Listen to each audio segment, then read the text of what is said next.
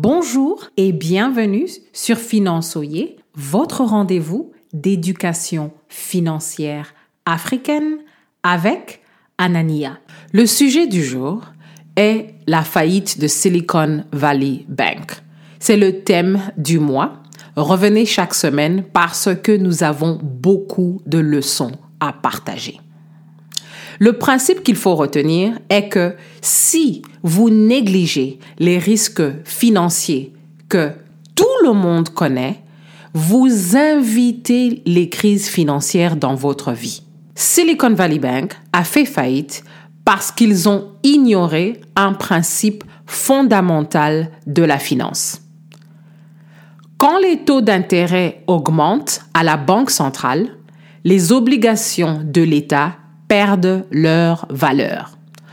Les gouverneurs des banques centrales, que ce soit en Europe, en Asie, en Amérique, vont à la télévision, vont à la radio et annoncent qu'ils vont augmenter les taux d'intérêt. Il y a une raison pour cela. L'idée est que vous allez gérer vos risques en conséquence. Clairement, Silicon Valley Bank n'a pas entendu ce que le gouverneur de la Banque centrale aux États-Unis a annoncé et n'a pas géré ses risques.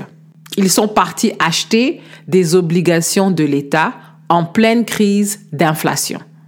Et nous savons tous ce qui s'est passé après. Ce que nous pouvons faire, c'est comprendre que quand les banques centrales augmentent les taux d'intérêt, c'est pour essayer de réduire l'inflation. L'inflation en Europe a atteint deux chiffres. L'inflation aux États-Unis a atteint 8% et s'approchait de 9%. Idéalement, l'inflation doit être entre 2% et 3%. Si l'inflation augmente, le gouvernement, la Banque centrale, vient pour essayer de rectifier la situation. Quand les taux d'intérêt sont élevés, l'idée est que ça va ralentir notre consommation.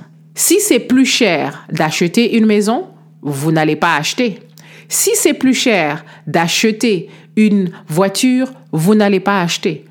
Le gouvernement veut que vous puissiez réfléchir avant d'aller à la banque pour essayer d'emprunter. Parce que si le coût d'emprunt augmente, vous allez ralentir votre consommation.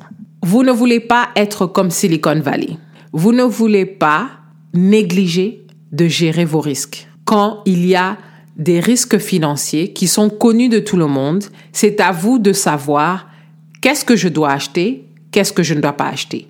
C'est à vous de savoir est-ce que je dois acheter maintenant ou est-ce que je dois acheter plus tard. C'est à vous de savoir est-ce que je dois acheter plus ou est-ce que je dois acheter moins Le gouverneur de la Banque centrale en Europe ou en Amérique ou en Asie annonce l'augmentation des taux d'intérêt pour que les populations puissent planifier en conséquence. La question du jour, quels sont des principes financiers à l'échelle macroéconomique qui affectent vos finances personnelles aujourd'hui? Merci beaucoup de nous laisser un avis sur votre plateforme d'écoute et à la prochaine.